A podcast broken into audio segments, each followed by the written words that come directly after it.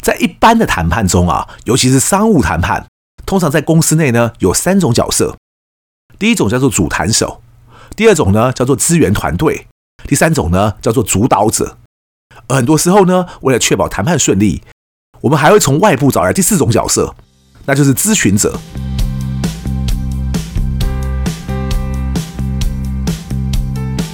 一谈就赢，Do the right thing。大家好，我是 Alex 郑志豪，欢迎收听一谈就赢。我们希望透过这个 Podcast 频道，让大家对谈判有更多的认识，进而能透过运用谈判解决生活中的大小问题。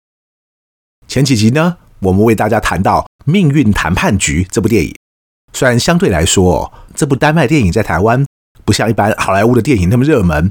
但以讲解或者示范很多谈判技巧的操作来说啊。这部电影呢，真的很值得推荐，甚至值得大家专门找来参考。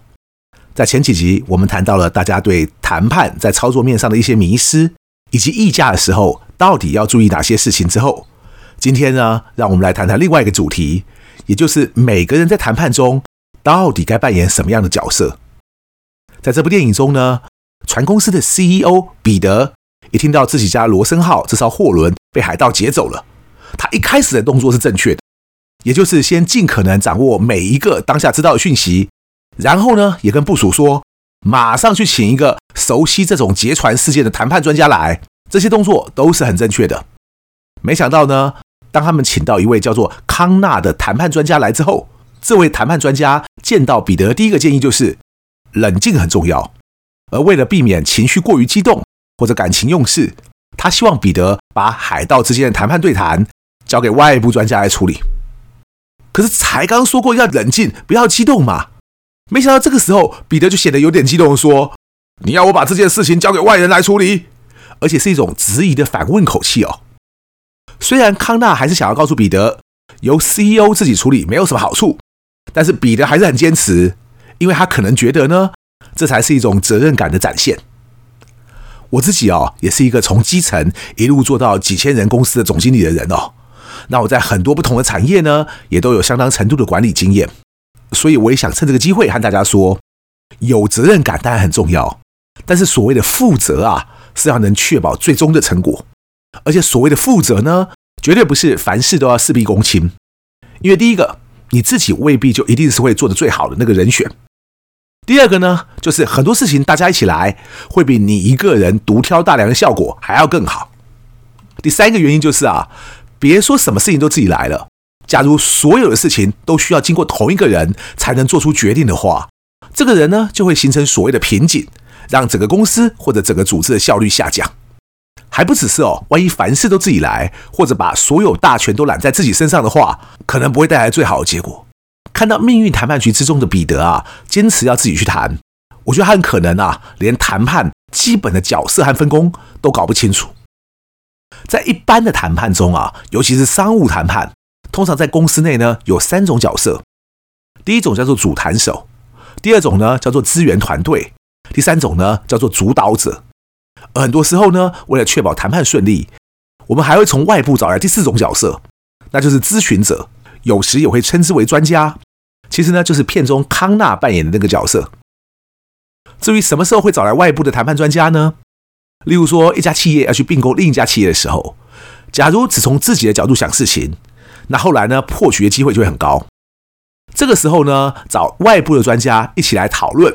并且进行沙盘推演，就有机会让你后面的并购谈判进行的更顺利。甚至说，你如果要找银行或者私募基金的话，专家可能也会介绍一些人脉等等的。也顺便提醒大家一下啊，因为很多人一听到谈判专家这个词，直觉联想到的啊。通常都是会像歹徒绑架人质的时候，然后警察或是 FBI 派出来和歹徒对谈的那个人，因为那个角色呢，在中文也叫做谈判专家。但是其实呢，他们扮演的就比较像是前面提到的主谈手那个角色。可是，在命运谈判局片中的那个康纳呢，扮演的就比较像是咨询者的角色。所以，同样叫做谈判专家哦。但你假如是一家企业，为了自己目前的案子，请了个谈判专家来，你就要弄清楚，他到底是来提供你意见和协助你评估的，还是呢会来出面帮你谈的。但通常啊，我们会干脆请两个人来，分别发挥不同的功能，又或者是请一整个谈判的专业团队来。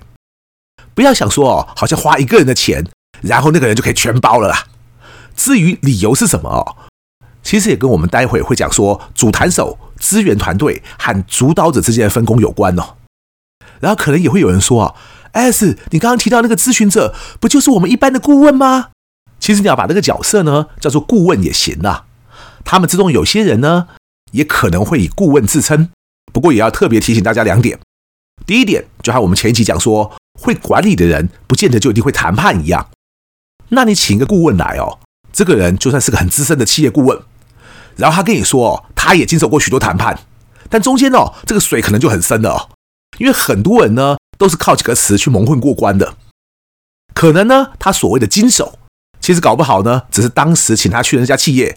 正好有经历过一些商务谈判，但他只是从旁听说过而已，却完全没有参与。但很多人却胡乱成自己有经手啊，所以呢，第一点就是企业顾问和谈判的顾问其实不太一样，但是谈判顾问呢这个词又很少见，所以我还是比较喜欢通称为谈判专家哦。也就是那种跟你讲说他是顾问的人，你其实应该要请教清楚他到底在顾问些什么。第二点要提醒大家的是，就好像每家公司都会请个律师来当法律顾问嘛，但等到这家公司呢真的要上法庭进行诉讼的时候，除了自家的法务之外，他们可能也会去请外面比较专精这一块的律师。谈判专家的概念也差不多是这样，所以假如是那种一个月固定收你几万块。或者是一年收你个二三十万之类的常驻型顾问，我就不觉得呢，他会比那种遇到事情才请来，而且通常都是按件计酬哦，而且应该都不会是只算时数来计薪的谈判专家来的强。就好像我们现在做讲师这一行也一样啊，其实一个小时哦，只收你五千块就来讲课，老师也有啊。那你说为什么还有人的钟点费会起码是这个的四五倍呢？很多公司就会觉得啊。反正都差不多啊，所以我们就找那个修个短袜，哎，一个小时只要五千块老师就好了。但大家可以这样想想嘛，万一他的价钱哦是别人的四分之一，而他带来的效果哦能有贵的那个老师一半好就好了，大家都应该会去请那个便宜的老师喽，因为这样 CP 值才高嘛。假如是这样子的话哦，像我们这些贵的不得了的老师啊，应该都没饭吃喽。可是你看看哦，别说是我自己了，很多行情很高的老师啊。根本是你想请都请不到，而且搞不好是排队排个一两年都还请不到啊！所以哦，不管是老师也一样，顾问也一样，你只要只是想要像吃保健食品一样哦，有病治病，无病强身，简单说就是吃和不吃也都不会有什么决定性的影响的话，其实呢，你请谁都差不多。但假如以商务谈判来说啊，我们随便来个一百亿的案子就好了，一百亿每差一趴的话，就是一亿啦。你说会谈和不会谈？有可能只差一趴吗？搞不好你只要走错那么一步啊，就被对手打到趴啊。这个时候你就会发现啊，万一你只花个几百万，就可以省下一亿甚至以上的话，你觉得划不划算呢？我们再回来讲哦，公司内部的三种角色，也就是主谈手、资源团队和主导者，基本上就是哦，无论是再小的公司或者是再小的案子，你想要想要一个人就打通关的话。我都会建议尽量不要啦，因为谈判这件事，光靠单打独斗的话，成效一定不会有发挥团队力量来的好。就好像命运谈判局中那个 CEO 彼得一样，他坚持要自己去跟海盗谈，其实就是主导者自己又要身兼主谈手的角色，不觉得很奇怪吗？幸好他在过程中哦，起码还懂得说，公司愿意出的价码呢，是由董事会来决定的，否则像我们常说的，老板都在加这一招哦。也就是出去谈的代表，绝对不能说自己有主导权这件事，不就当场破功了吗？但无论如何哦，我都会觉得哦，主导者自己又要身兼主谈手，真的是一件很奇怪的事。而且其实片子里面也有演到，当这个谈判就是要花那么多天，而且还一般商务谈判不同的是哦，海盗啊，他们不会跟你事先约好个时间呐，才打电话来啊。所以当主谈手只有一个人的话，那是天天都不用睡觉在那边等吗？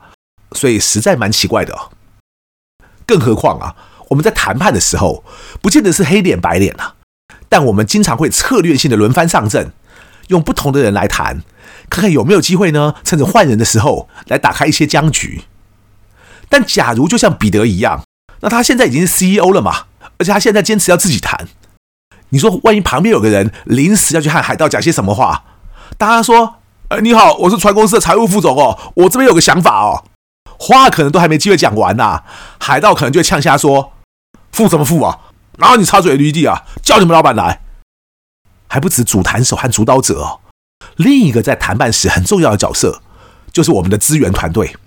很多人可能一听到“资源”这两个字啊，就会误以为好像可有可无啊。但是啊，尤其是那些重要的大型谈判，你以为都是靠主谈手的临场反应去谈的吗？要还是不要？就一句话吗？当然不是啊。所以这个时候哦，有资源团队在旁边，及时的去计算各种不同提案的排列组合，甚至呢，在现场就用比主谈手更冷静清楚的脑袋，去想出可能更多不同的提议，在实物谈判中呢，就无比重要。但是在《命运谈判局》这部片子，你会发现资源团队几乎无用武之地，这就是彼得坚持自己要主谈所会带来的另外一个问题了。幸好旁边的幕僚还有一位叫拉斯的。他起码在大家为了两百八十万美金这个价码可能不被海盗接受的时候，拉斯就建议呢，彼得可以这样说：他私人再加码自己的储蓄五十万。哎，后来果然就奏效啦。其实呢，这也就是资源团队的重要性所在。不晓得大家知不知道哦？大家现在看到我，应该多半都是主谈手的角色嘛。甚至后来在一些企业的时候呢，我扮演的可能是主导者的角色。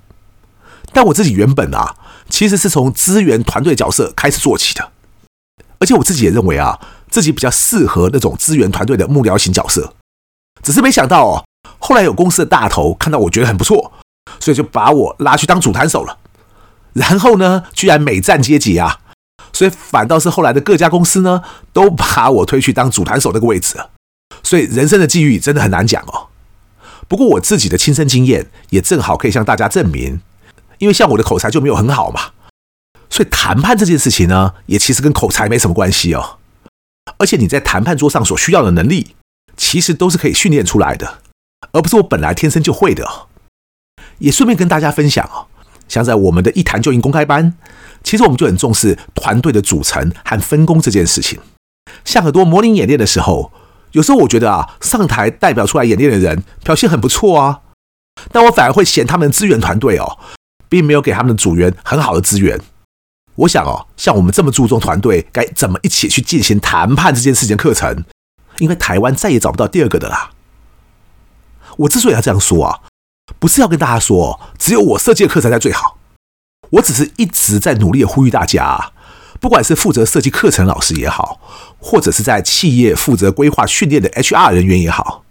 万一你们心中所谓的谈判啊。到现在都还只是两个人上去展现口才，然后各自要去说服对方接受自己的意见，而居然连任何一点关于谈判的团队该怎么组成以及怎么运作都没有的话，其实我觉得这种谈判课程哦，上跟不上都差不多。我不觉得那种谈判课程哦，上了之后就会帮你们公司谈得多好屌，真的不客气一点呐。当我现在看到很多其他谈判课程的时候，不管是一些广告上看起来好像有模有样的线上课程。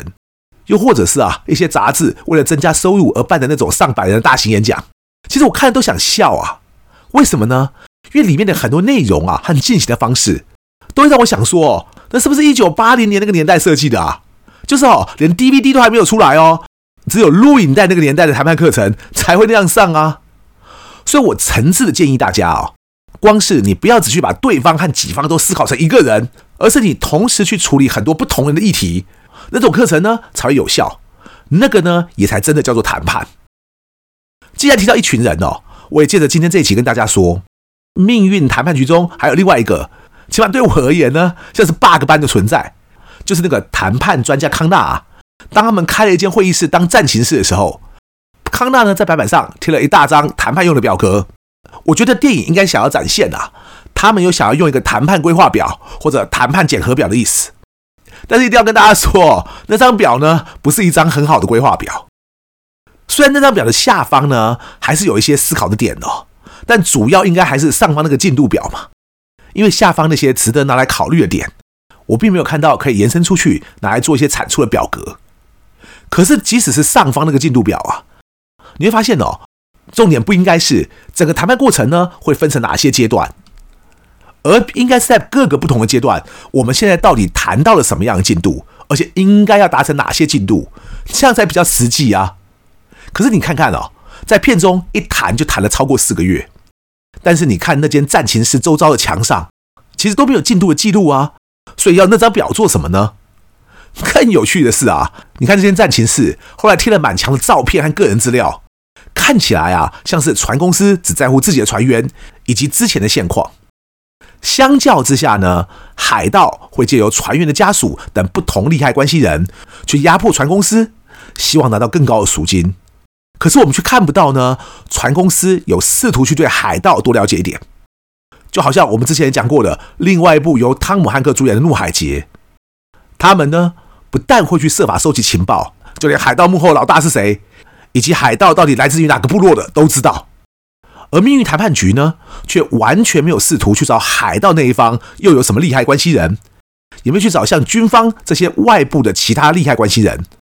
所以我才说哦，其实所有谈判都一样，也就是你假如只重视自己这一方，甚至你重视的只有自己一个人，通常谈判的结果都不会太好。一谈就赢，我是 X，下一集呢就是我们命运谈判局这个系列最后一集了，